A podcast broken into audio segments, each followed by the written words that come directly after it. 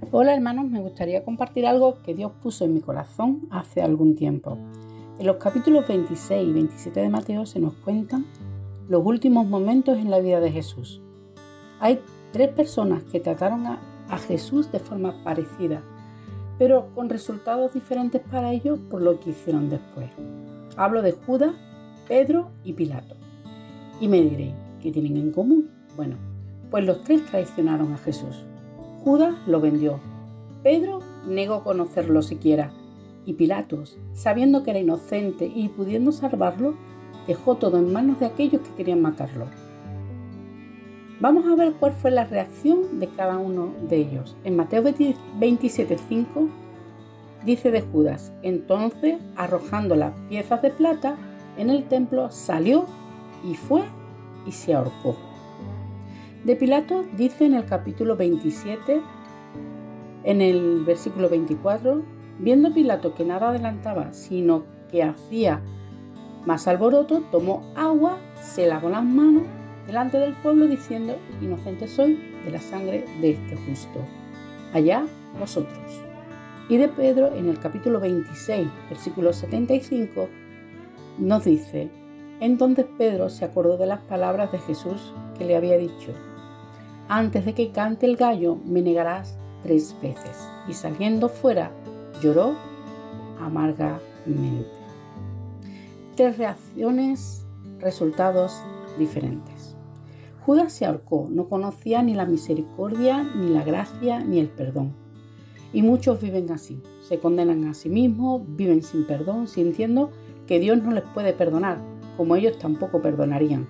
Se miden con la misma vara que me dirían a otros.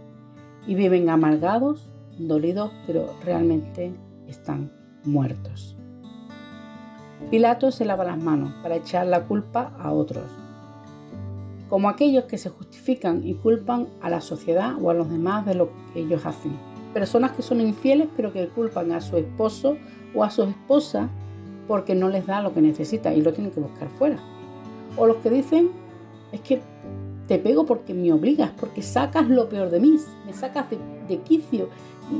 Yo no quiero pegarte, pero me obligas a pegarte. Como decía Janet, soy rebelde porque el mundo me ha hecho así. O cambiamos palabras para que no suenen tan, tan graves, ¿verdad? En vez de decir aborto, decimos interrupción de un embarazo. Parece que así suavizamos la cosa.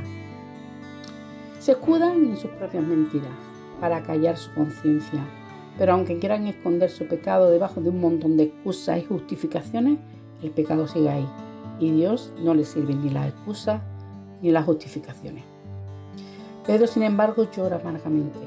Y no es solo dolor o vergüenza, sino arrepentimiento. Pedro fue transformado. Pasó de ser un cobarde que niega a Jesús a alguien que habla de él ante miles de personas. Ni la cárcel, ni, las amenazas, pueden callarlo. Alguien que por miedo le niega termina muriendo por él.